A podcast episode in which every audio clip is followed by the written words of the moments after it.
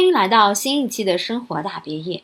之前我在找英文演讲辩论讲师的时候，认识了 Aaron，得知他小时候曾有一段不开心的过往，之后呢就变得了很内向，直到他发现了演讲的力量，通过演讲疗愈了自己，还帮助了其他人，甚至能够帮助到临终的病人。他参加各种演讲，成为了世界 TED Talk 的冠军，并且。致力于演讲教学，希望能够有朝一日开一个人人都能上的演讲大学。赶紧邀请 Aaron 来听听他的故事吧。如果你喜欢这一期的节目，或者对英文演讲有兴趣的话，欢迎点赞、关注、评论来和我们交流。也可以关注同名微信公众号“生活大别野”，就可以找到我喽。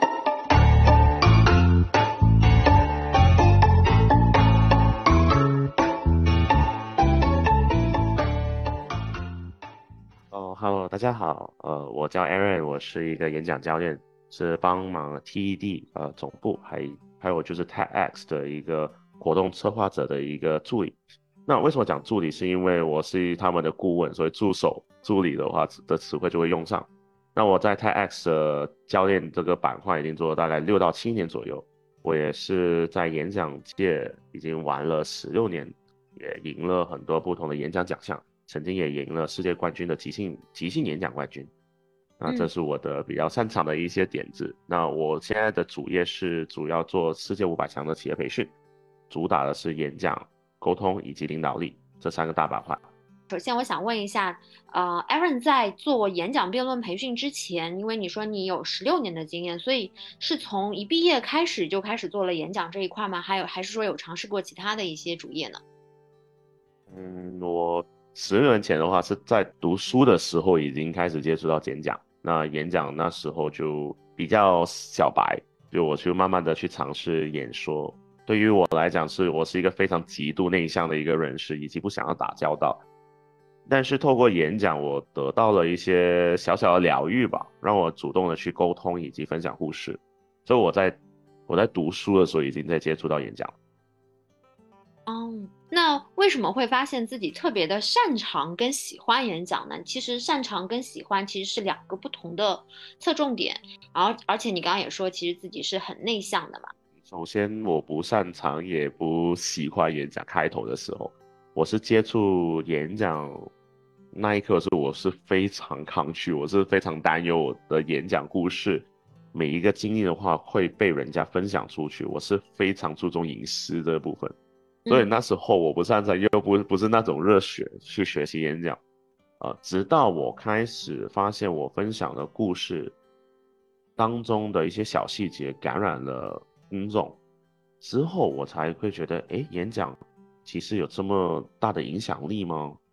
我就慢慢的找寻自己为何去演讲这个意义。慢慢的，在透过这十六年的一种打磨，找到了自己的演讲意义之后，就热爱了。那擅长方面的话，是练了大概一两年的时候，自己就琢磨吧，自己找到自己的一种方法，来去研究深挖以及探索不同的演讲方式，之后越来越擅长。那演讲，刚才你说这个演讲的意义，所以我我想特别的听一下，就是演讲对于你来说有什么特别的意义吗？嗯，分四个阶段吧，我就先讲一下我变化蜕变的演讲意义先。首先，我开始演讲的时候，以为只是一个我讲你听的一个阶段，就是我讲什么你就要听，这个可能就是小白的阶段。慢慢的，我喜欢就喜欢上比赛，就演讲比赛的话，跟人家的演讲的技巧切磋，呃，慢慢的探索一下我的极限到哪里，我跟世界的比较的话到哪里去。慢慢去探索，所以我以为演讲到第二阶段的话，就是演讲就是为了进修我自己的演讲才能，以及打遍天下无敌手那种情况，为了为了打打赢对方。那但是到第三个阶段，就可能到四五年的时候，我就发现演讲意义不是那么简单，就是演讲的赋能能力，以及就是演讲能帮到的人的意义更大，所以我会哎辅助到呃不同的企业培训的人士啊，呃讲师啊。呃，一些青少年他们演讲板块啊，呃，孤儿院、医院、残疾人士、监狱都慢慢的接触的时候，会发现演讲是有赋能的一个意义。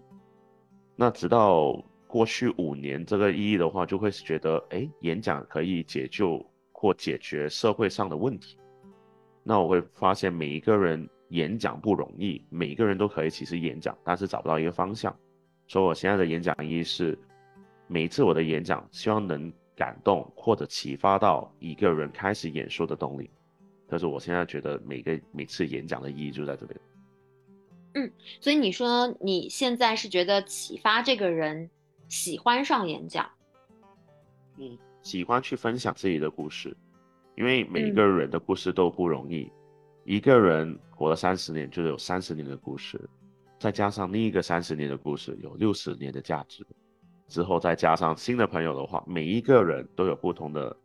故事、智慧，以及就是值得探索的分享的一种动力。所以，当你分享一个故事的话，你可以更加的连接到世界的知识起来，以及就是不同的故事也不同的人脉也连接起来。所以我就很喜欢做这个驱动动力的一个一个意义吧，对。所以这是你愿意来来到这个生活大别野来分享你自己的故事的一个原因嘛？嗯，对，就希望能赋能其他人吧，对。对，嗯嗯，那我就比较好奇，因为你一开始说你其实比较介意自己的隐私，而且一开始是比较抗拒的，所以你是怎么一步步的去喜欢上演讲的？首先，先讲一下，以前内向之前是外向，外向之后，中学时间是遇到欺凌，那之后完全的变内向，之后也不相信任何人。这个阶段我的抗拒度的话是非常大的。当我开始接触到演讲的时候，这个就是有一个摩擦，在于我不信任度以及内向的我去分享这个动作，其实是相就是相反的一个方向。所以，透过不同的摩擦，开始慢慢的找回我愿意分享的动力。所以这个过程还是挺漫长的。之后，透过分享之后，慢慢的喜欢上演讲，因为演讲的话有千变万化的玩法，以及这个玩法只是一种工具，怎么去传递你想要的知识。因为演讲，你学会了演讲，其实是把心里面的任何的内容都可以丰富、丰富化或生动化。这对我来讲，这个是一个非常有用的一个工具，而演讲也是让人家看见你、被听见的一个方式，所以我就越来越热爱演讲了。那在这个过程中，是是你怎么慢慢的去发现是有一个具体的事情，然后让你感觉到，哎，这个好像有这样的一个力量，还是不断的去演讲、去传播，然后发现大家有在改变，或者你自己有在改变呢？两个方面吧，第一就是我越分享的时候越感染到人，这个是比较合情合理的一个点，就是你会看到别人的话，因为你的故事会主动跟你聊，可能之前对你印象深深刻的话，会反而是主动来更加更加接触到。另外一个情况就会看到很多世界各地不同的演讲者都在改变生命和推动生命，其实透过他们的演讲也令到大家更加关注到该有的话题，比方说全球暖化。或者就是人生生活智慧啊，亲子关系啊，不同的演讲者，不同的传递方式的赋能度，你会看到别人的改变。所以每一个演讲者都是在改变世界的一个驱动力。嗯，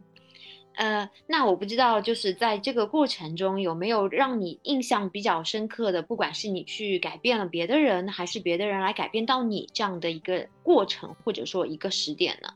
别人改变我就。较少，就尤其是七零那时候的话，我已经被人家彻底改变。但是我改变别人的那种情况，反而影响到我自己退一点。那我怎么改变到别人的是三个经历吧，令到我印象深刻。就是第一个是呃在医院，那医院的话，就是我帮助到不同的人找到自己人生生活上故事，以及对接他们想要对话的人。这个我自己有一个启发，叫做有一个叫有一个叫做与人对话的三十秒。就有一个有一个小小计划，就是帮任何的病人来连接他想要对话的人。那他去分享故事的时候，他们都是大部分都是绝症病人。那他们已经没有什么多很多时间去生存着。那我是每周都会过去来去培训他们啊，讲故事啊，分享自己的生活乐趣啊，来传递给家人之类的。那透过整个过程当中来去帮助到他们讲自己的故事，我会见到几个人奇迹般的从绝症变成正常，就是他们的病症慢慢的有疗愈。绝症就是好像癌症的晚期，就哪个例子，他就会慢慢的减轻到可以疗愈的阶段。就是演讲有赋能生命力，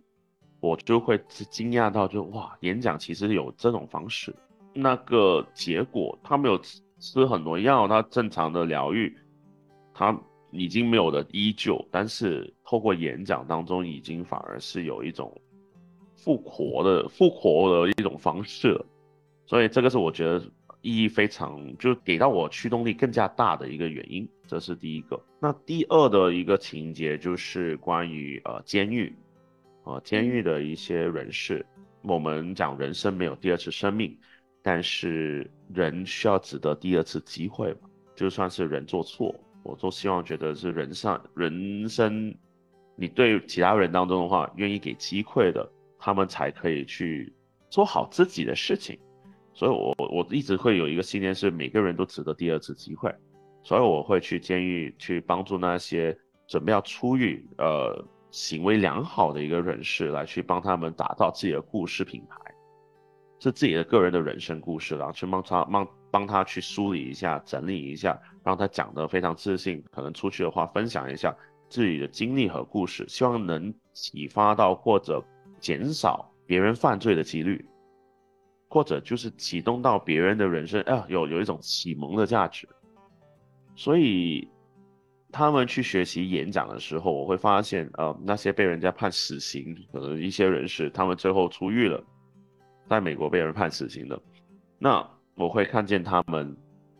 去做讲者、讲师，去继续赋能其他人，让人家觉得生命可贵，珍惜现在，或者就是哎，有启动到他们这样情况。已经找到工作了，那你为什么会自己沮丧呢？会有一种另外的那种启发，所以见证帮助到这些人是给他们制造第二次机会，我觉得是对社会的一种责任，这是我会觉得就第二种的一个小小蜕变嘛。那第三的话，我会觉得就是透过演讲的时候，你会发现到总会有一些人。是跟你生动感受的，你可以连接到这些人士，这些人可能没有被看见，只是缺了一个被看见的方式。所以看到有一些人有很多想法，但是无法发出，因为他们环境受影响啊。我想要帮助到他们，愿意发声，愿意去分享他们的想法，愿意去跟世界对接。比方说青少年们，他们愿意去发声，愿意去争取自己的机会，被人家看见。现在。我有些学生都已经做到一些世界五百强的一些行业的一些管理者和领袖，我我觉得也是在赋能，为社会继续有一个动力推动，这是我觉得比较有一些使命感吧。嗯，我感觉就是做这个事情的话，就不仅仅是为了教别人演讲而去做这样的一件事情，而是它有更多的一些意义，会让自己也会有更多的一些成就感。因为你的事情已经不仅仅局限在演讲这一个层面的事情上了。嗯，所以演讲有帮到我很多，就是透过演讲也做了很多的不同的东西，比方说线上录直播做演讲，线上的话，我是在整个亚洲是应该是第一个开始。那我在推动线上的演讲啊，就做线上培训的话，我在做的时候没有人在做。全球的话我不敢说第一个做，因为我相信也会有一些人在做。但我最少是亚洲，我知道是没有人在做。我自己一个人在推动着线上的，但是做了这个之后，我会发现我已经推动了一些先先股的一种潮，已经因为为什么我推动线上的原因，可能其中一个点是，万一有一天有。有出现了无法去跟人面对面去交谈的时候，那怎么去维持这联系呢？那就推动了线上的培训以及线上和我们叫混合模式。那我们就我是混合模式，我就确定我是第一个，但是线上我肯定不是第一，所以慢慢的推动。那推动的时候就会发现我在推动一一代人的一种生活模式和工作模式，给到大家多一点弹性度在那边，所以。这个是我会觉得已经教会我去有一个驱动力去影响世界的一个行为，这是第一个。那第二的话，就是在演讲当中，原本只是一个演讲，我慢慢的开拓到线上，比方说线上培训、沟通、线上沟通力，呃，混合模式、虚拟、虚拟演呃沟通、虚景玩呃虚景的一种投射投射玩法的一种培训，还有就是心理学的沟通，还有就是呃成功啊、很成功学啊，那不同的一种方式，透过演讲我学到的这些知识。慢慢的去研究新的课程出来，所以我觉得演讲也帮助了我很多，就是慢慢的让我对世界继续维持着好奇的。好像最近的 ChatGPT 我也有出了一个演讲课程，就是关于 ChatGPT，都是因为有不同东西慢慢让我延伸到不不知的领域。所以在这个过程中也是要去吸收很多新的一些东西，然后去填充到你的演讲的内容，包括说你的演讲的课程里面。嗯所以我就很很感谢演讲赋能了我的一生嘛，也希望我能把这个演讲我也赋能别人的一生。你想让别的人大家跟你一样都能够享受到演讲的这样的一个意义或者演讲的这些益处，在你从一个演讲者到一个教演讲的这样的一个人的这样的一个身份一个角色的一个转变的时候，跟你原先给自己的一个定位是否一样呢？基本上，我们演讲界有一句话，就是你会演讲不代表你会教，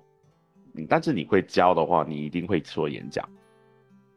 因为这句话的含义就是演讲，有些人可能定义是一场秀，就只是给人家看见，呃，只是展现自己的才能或能力。但是会教人的话，你已经把这些精华来传递下去，所以沟通力这种这种过程的传递。是比演讲力更强的。虽然沟通力是演讲力的一部分，但是学会了去教人，往往都会优化自己的演讲力的。所以，我我是一直都是会以教练的模式和演讲模式共同的前进的，因为这两个东西对我来讲没有重。啊，我不知道那是不是从一开始你就是可以。变现或者是有赚钱的这个能力，还是说是从教练开始，你开始打造自己的这样的一个经营模式？哦，两个都有。因为演讲的时候，我讲了大概三四次左右吧，就被一个朋友抓过去说：“你愿不愿意尝试培训？”我说：“我没有培训的经验。”呃，培训的话之后慢慢的了解一下培训，哎，其实培训跟演讲差不多，共同的点就是演讲力。这两个我那时候被抓过去的话，就开始培训，所以我两个都是同步，只不过的话用的技巧完全不一样。讲师集中在于我的我控场能力啊，我引导方式啊，培训的话是反复的有 feedback，就是要了解到对方的感受啊，对方有没有学到，有没有更好的方式啊，优化这些类型。对我来讲，两个只是不同方向，但是用的技巧有点相通之处。所以听上去的话，其实它只是通过不同的路径，但是还是能够到达你喜欢的这个点，就是去赋能他人。我本来是想问说，当你的这个喜好啊，当你的爱好变成你的工作以后，你是不是会慢慢的变得不喜欢？但是我现在感觉这个问题其实已经不存在了，因为你同样都是在做赋能的事情。因为基本上这些的话，对我来讲还如果很严格来讲的话，这些都是我的喜好。对，到现在为止，我都觉得是喜好。就算我会觉得累的话，我还是会觉得很值得去做。就是，就是我把当一个人把喜好变成是一种工作的话，只要看心态为主。我我一直会当做是一个喜好、兴趣爱好，因为这个兴趣爱好的话，你才会产生好奇和喜爱。你把它当成工作的话，就已经变成是一种累赘和要求和期待，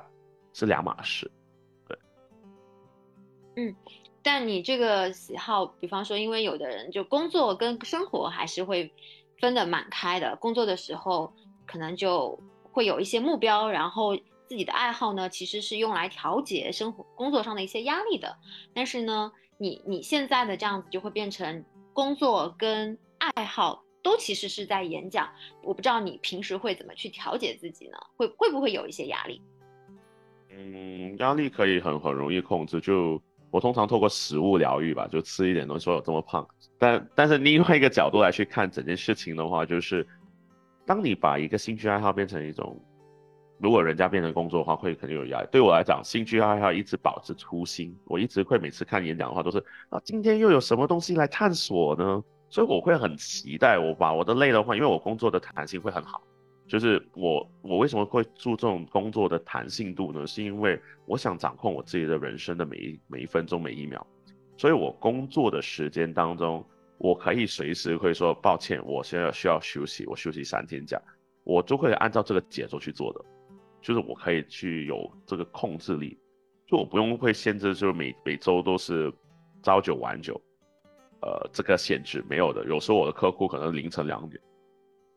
都不一定，但是因为要全球时间，因为我是全球培训嘛，全球培训师以及全球的呃演讲教练，那就按照不同国家的时间时差，所以我的时间度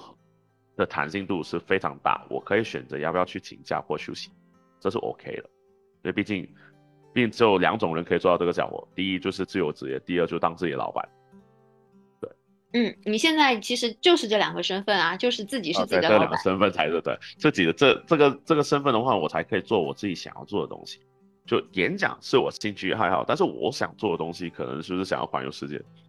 就对，就这些的话都是或者了解世界各地不同文化，这也是我非常想要做的东西。那我当然，我最终有一个最终目标是什么？就是五十年后要创一个演讲大学，这是我的最终终极目标。嗯，那现在有在慢慢的去搭建这样，会慢慢的，会慢慢，但是会遇到很多不同挑战。毕竟是我想要弄一个是全球认可的大学，呃，演讲大学，专门是演讲。那这个的话是要跟不同的机构啊、不同的政府部门去对接，才可以达线的一个小愿望。所以这个是慢慢的步进去，就好像我跟不同的大学合作啊，去培训啊，或者就是会建立不同的一些教育机构啊，来去做一些合作啊，这些的话就会慢慢的打进去演讲课，让人家知道，哎，最少之后的话，收集这些呃资源当中的话，创建演讲大学的话，都会有一些学生会报名，那去启发这个计划。那我的愿望是能帮助到世界各地的每一个人，只要你有演讲或口才能力的话，你可以参加。无论是什么学校背景，无论什么宗教，无论是你聪不聪明都好，你想要去讲好你的人生，讲好故事，讲好分享，欢迎来到这个学校。这样的这个简单的初心，我不想要遇到再有一些人士，可能被人家歧视，就是说我学历不够，我无法去跟人家接触，或者就是我世界接触的东西少。我无法去得到我的工作。其实演讲力就是可以连接世界的一个工具，所以一直的理念就是演讲大学，这是我五十年想要做的东西。这是一个非常有意义的这样的一个想法，能够去帮助到很多人。而且你的点是说，不论他他的身份是什么样的一个地位，然后都是可以来接触到这样的一个演讲的。我觉得也是，但是。嗯，有时候就比方说，有的人可能会自卑，或者说有的人会不自信，在演讲方面，他会觉得演讲是不是一个需要逻辑非常清楚的，或者框架是不是非常需要清楚的。但是可能我的表达力不够，我可能想着这个又又想着那个，然后就觉得，哎，我是不是讲的很语无伦次，然后就会给自己造成很大的一个压力，然后没有办法去做好演讲。他们会有，因为演讲的话，有些是因为我看到别人演讲力很强，所以会有一些自卑，或者就是没有准备好，会受到场地的压力，令到他自己也觉得没有自信。因为两个点都很简单的连两个共同点，就是我担心你们怎么看我，我因为我在乎，所以你才会有一些这些的自卑感为主。如果你不在乎的话，你就是觉得啊别人。别人都做得好，我讲来干嘛？因为你已经注意到别人怎么观察你，或者你想到别人可能怎么想到你，这些的话都会在演讲大学或者就是我教教课的时候会输出一个很简单的理念，就是演讲的话，任何人都可以讲，只不过是你讲的风格是怎么样的类型，你讲的内容用什么方式会更好，以及就是能不能表达以及传递你想要的分享的内容，就这个几个点我们会做。因为不只是遇到这种类型，我们还会遇到比较极端的一些人士，啊，比方说简单轻微的，就是口吃症，就是会讲话的话会呃呃啊那种情况，他们是不可控的哦，有些是先天性，有些是后天性，我们要了解。还有就是会有一些抑郁症呢，或就是有一些极端的，就是可能狂狂呃就狂想症，就会慢慢的有不同层级，但是不代表他们不能演讲，只不过他们找不到不同方式。哎，你说到口吃，我就想到那个电影，那个国王的演讲，对不对？对，嗯，对，对，我们就会帮忙不同的人士，因为每个人都应该拥有一个演讲力。那你会说啊，那如果是这样的话呢？那些聋哑的话怎么办呢？其实演讲的话，我们分得很清楚，就是演和讲，演绎出来，就是你会展现出来，讲清楚或者讲得清晰。那演讲的话，有多一个阶呃级别叫做演讲说，就是能不能说的到我心里面。其实演讲不只是你不讲话，那些默剧也是一种类型的演讲。呃，演讲的话是一个非常大的领域在那边，不一定是讲等于演讲。嗯，其实讲的含义是能不能把你的信息传递下去。对。那回过头来说，你现在。如果是以个人工作、自由职业的这样的一个身份的话，可能你现在因为你本身已经有很多的一些获奖的一些经历，能够帮助你去宣传你这样的一个身份，或者你在做的这样的一件事情。那在最开始的时候，可能你还没有那么多荣誉光环的时候，你是怎么去一步步的做起来的呢？嗯，简单来讲，用爱迪生的那种方式吧，失败了一千次，找到一千零一次的方式。因为我通过不同的失败找到不同的解决方法，所以我可能作为演讲教练当中的话，我是会比其他演讲教练会领悟的更加快，因为我曾经体验过很多次失败，因为自己专磨以及去打造以及研究为什么会出现这种情况，我花了很多时间去了解，那以及就是我会比较体验式那种方式，不是那种框架性教法，我会慢慢的去体验一下，呃，这个方式适不适合我呢？慢慢的去做，所以我当我开始的时候，我是说我要撞板越多次越好。什么叫撞？就是粤语是撞板，撞撞板就是碰瓷。呃，不是这啊，那个是好像负面词汇哦。就啊，就是就是说失败多一点。对对，就让尝试失败，尝试失败，尝试失对，尝试失败，拥拥抱失败，以及最重要的就是怎么把。这些失败变成你探索的工具。所以我开始说，其实我开始第一次做演讲的时候，我曾经有一个人直接开始跟我讲说：“你在做演讲吗？你只是好像在自言自语罢了。”那时我在想，哎，演讲的定义是怎么样的呢？我去好奇了，因为我自己那时候认为演讲就是直接讲话没了，其实不是，还有更加多的含义出。所以透过不同的。失败参加比赛啊，去感受一下。其实刚才讲的就是头几次我就被人家注意，是因为我会每一次都会想，我想要留下什么印象，我讲的东西这次想要分享什么东西给别人听。我一直会有两个初心，一直没变。我今天每一次演讲的话，我分享的目的是什么，以及就是我想要给人家最后记得我的东西是什么，这两个。所以我出发点的话是还挺出清楚。只不过就是形式方面，那时候还是小白，没有人这么注意到。但是我自己的特色，对，嗯，我感觉你还是很很有坚定的信念的，就是一定要往这方面去走。否则的话，如果碰到一般的人，他们可能嗯不停的去尝试失败，可能当时就被打败了，自己都被打击到了。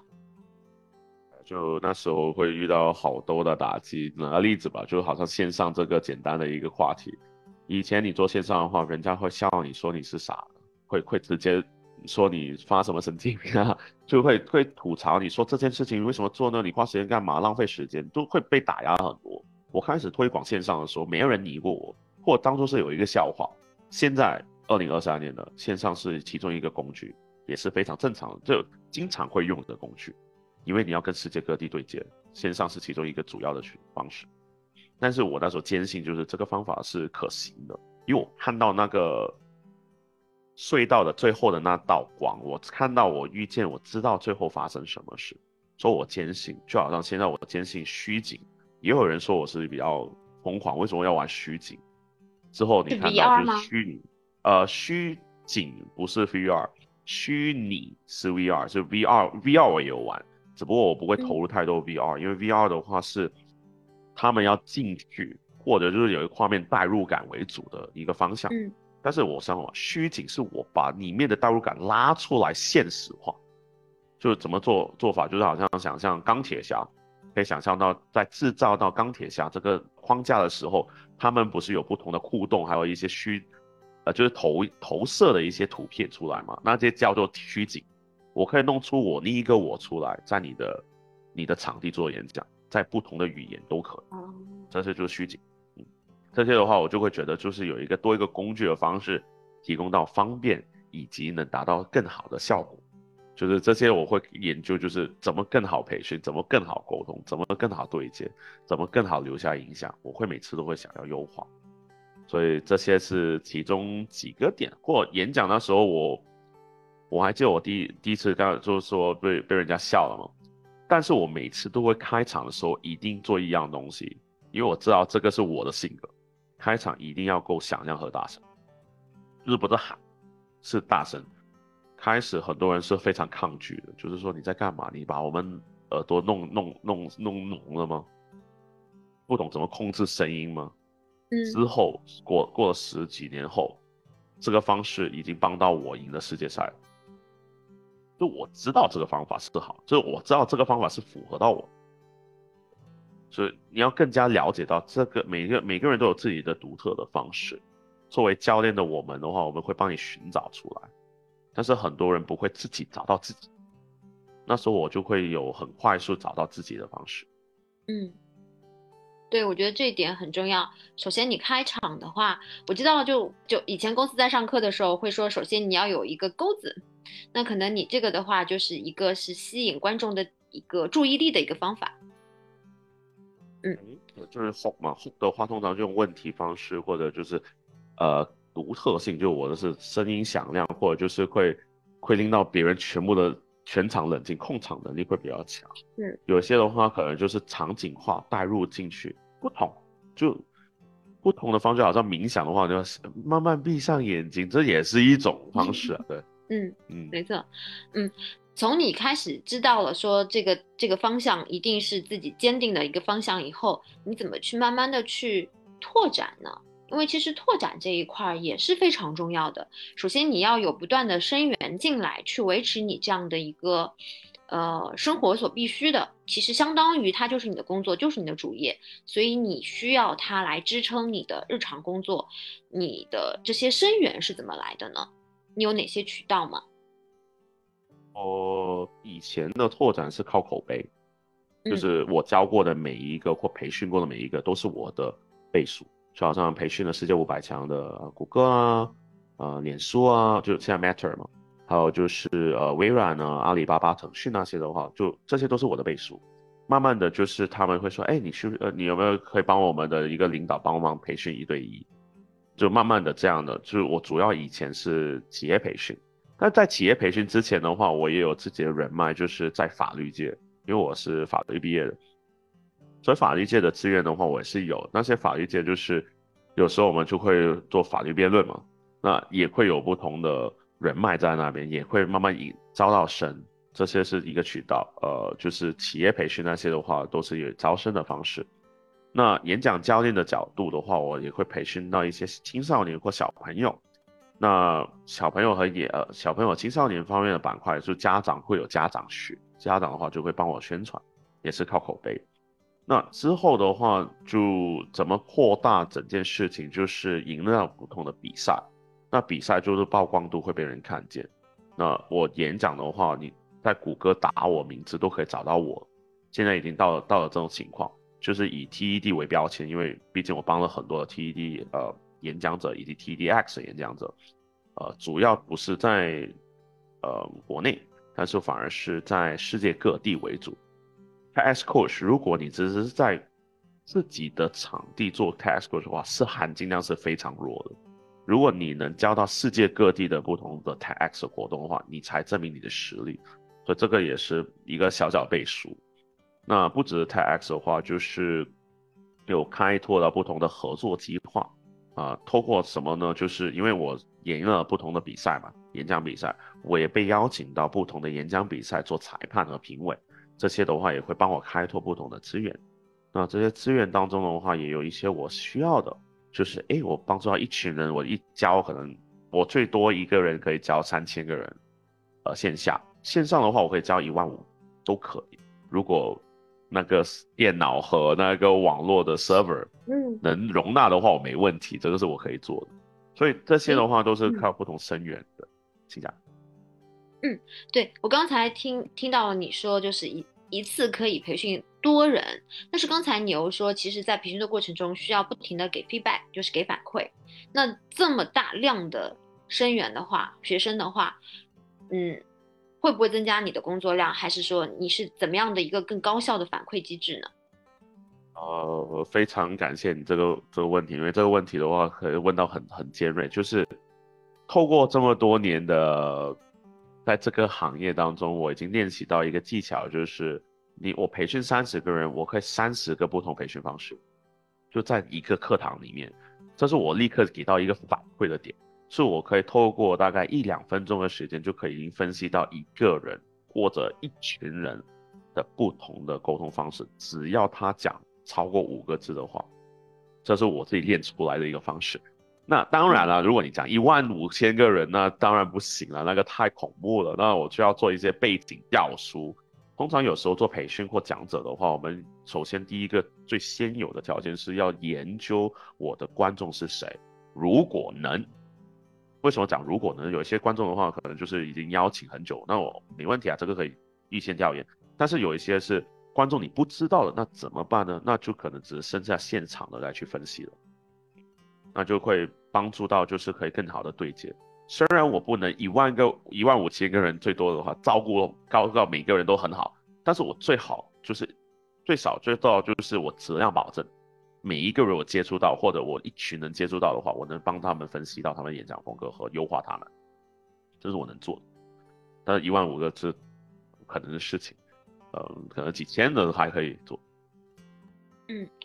呃，你刚刚说通过简单的几分钟就能够去判断，你会从哪些方面去判断？像我们现在沟通了这么久，我不知道你有什么判断吗？就是就是有时候我们会问一些关键的词，呃，关键的问题或者引导式的方式，就会了解到一个人的性格，呃，不能说完全的准。呃，但是就是演讲风格和性格最少有一定的稳定度，就好像比方说你刚才跟我对话当中的话，你采取的方式是聆听和反馈。那聆听和反馈方面的话，你的语气和选择的词汇就相当重要，来了解你的性格和想思路的方式。就是你要比较谨慎一点。那谨慎的话也不是说坏事，谨慎的话你观察力和留意度的话会更加强大。那就会缺乏什么？就是互动能力和感染度。那这个的话就要优化，怎么去做到？就是可能搞起气场啊，可能就是令到整个对话可能会很轻松啊，好像很嗨起来那种方式的话，可能就是我们帮你或优化的一个点吧。对，嗯，所以你是觉得我是需要去优化，怎么让整个对话变得更轻松一些，是吧？现在感觉有点严肃。不是不，现在不是不是严肃，因为这个是你采取这个呃访谈的一个模式，嗯，每个人有不同模式，在于不同情节，但是这个的话也反馈到你正常的模式的沟通是怎么样的，来透过你正常模式沟通之后再优化，就我分析到你平时的你的沟通方式，而不是现在的你跟我沟通的方式。嗯对，但我觉得呃差不多，因为平时大家也会有这样的反馈，就就是可能需要再去让整个场景变得更轻松一点吧。轻松轻松是你你选择要不要去做是你的你的选择嘛？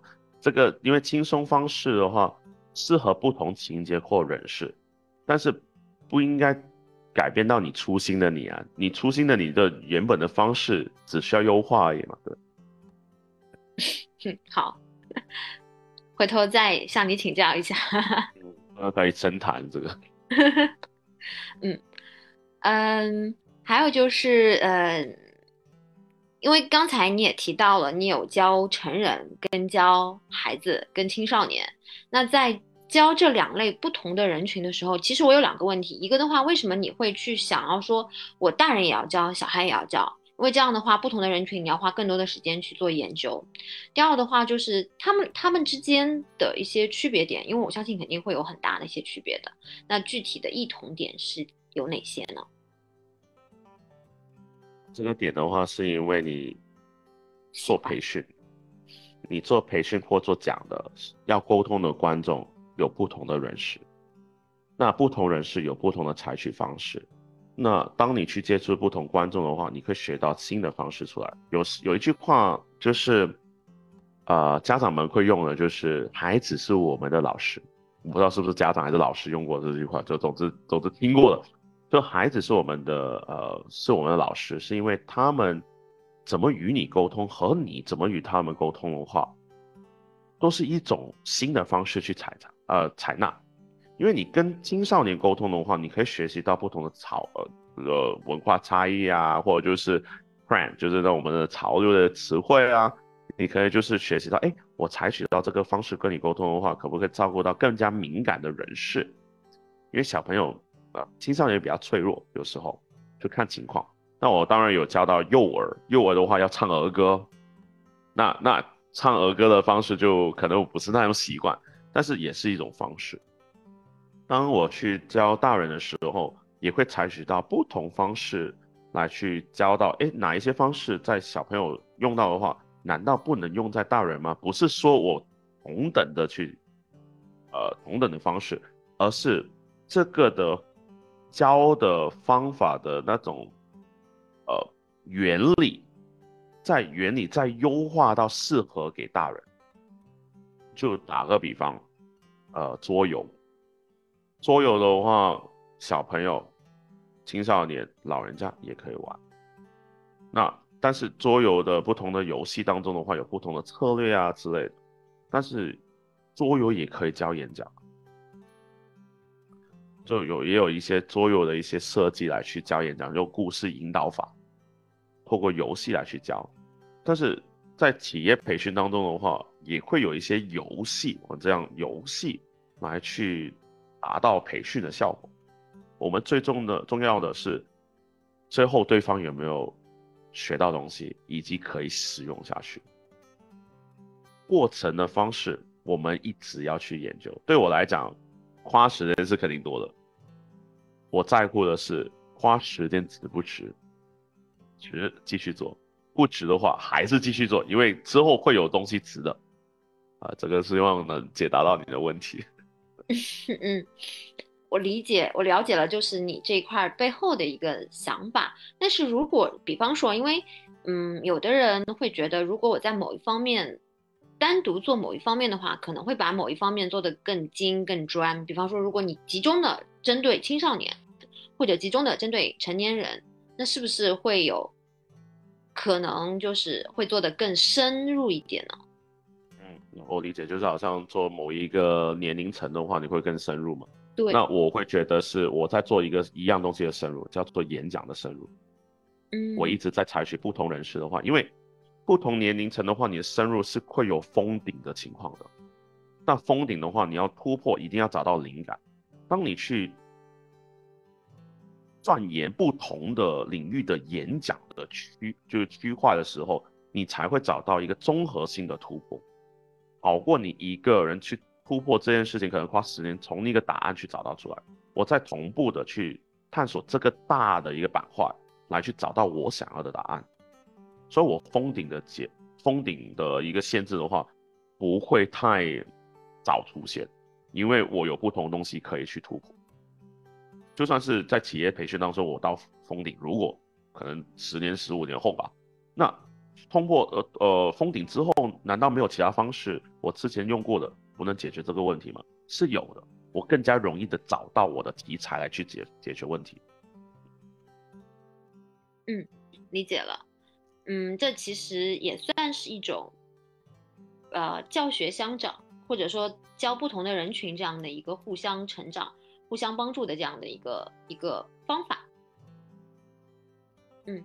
呃，那刚才。的第二个问题就是，其实青少年跟成年人肯定是有很明显的一些差异点的。在你教学的过程中，除了用更多的游戏去吸引小朋友，去引起他们的一个喜好之外，还有什么异同点吗？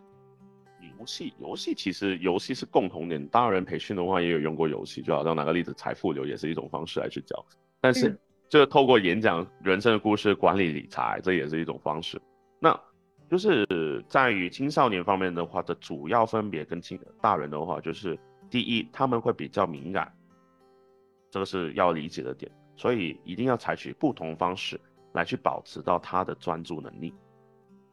除了游戏以外，还有更多。大人的话就专注能力会比较强，但是他们有一种自己的想法，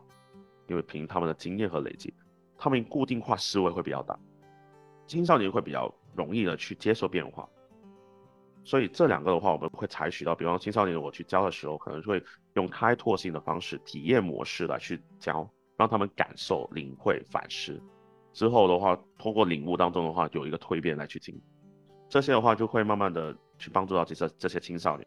有时候青少年不只是在课堂上会影响到，他们在家的生活环境、学校生活环境都会影响到他们正常的想法和和和演讲力。我们我们集中在演讲力当中，那这些的话，我们就会了解不同的元素，找到核心的原因来帮助到这个孩子。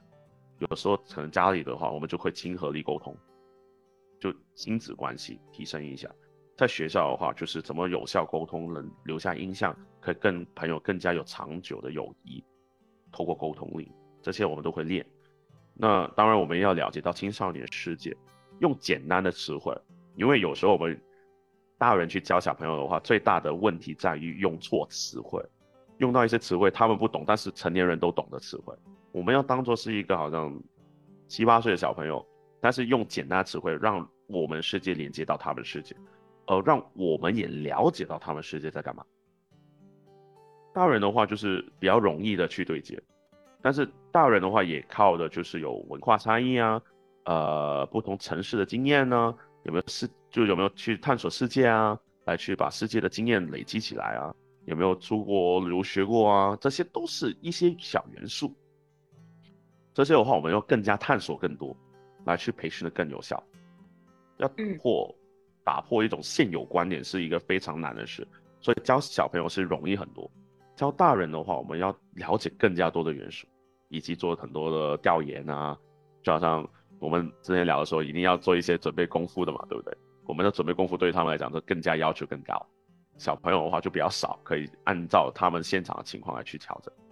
我觉得刚才非常赞同你的一点是，大人其实。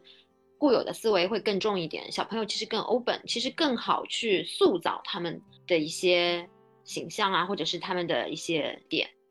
对，就是会比较简单一点，对，这但是不代表就是简单一点等于容易啊，简单而已啊，因为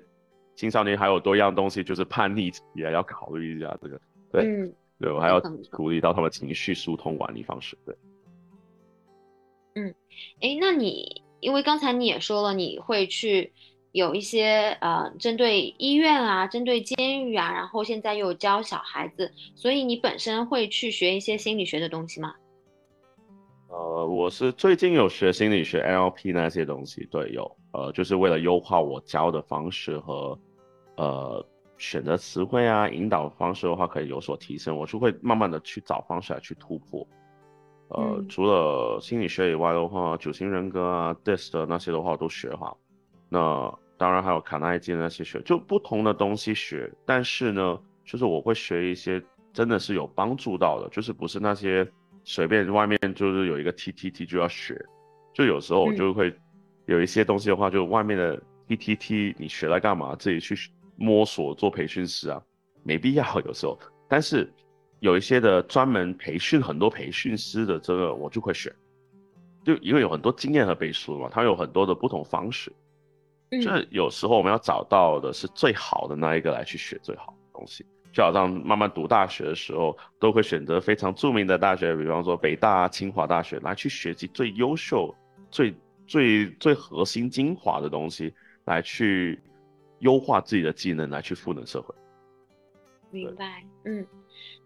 还有一个问题，就是你现在是自由职业的状态的话，是一个人团队的模式吗？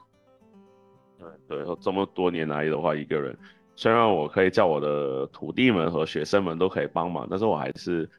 一个人先吧，就是因为一个人的话，我可以把控到，就是有点保守吧，就是可以把控我的质量。最少我可以接触到不同人士的话，我是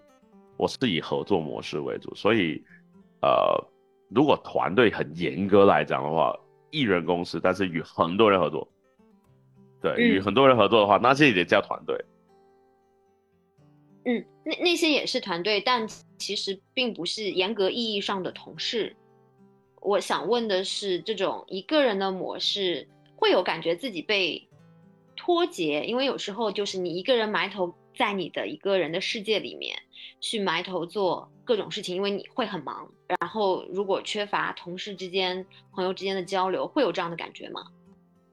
会有一点，那那毕竟合作方的话，他们会做好自己想自己擅长的东西，我做好教学和培训的方式，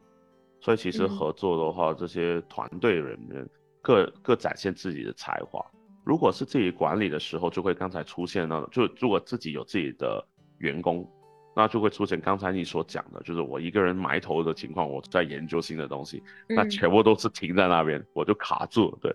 对，就会可能会出现那种情况。我感觉人有时候还是有需要必要的一些相互交流的。如果这些事情都你一个人做，那你只有自己跟自己交流了。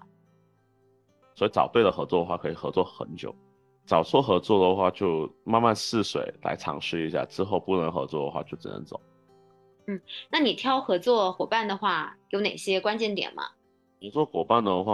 我主要缺的就是宣传，因为我宣传力，我是靠口碑。我刚才讲。就我通常会找到一些行动力非常高的啊，宣传能力非常强大的，我都愿意去合作为主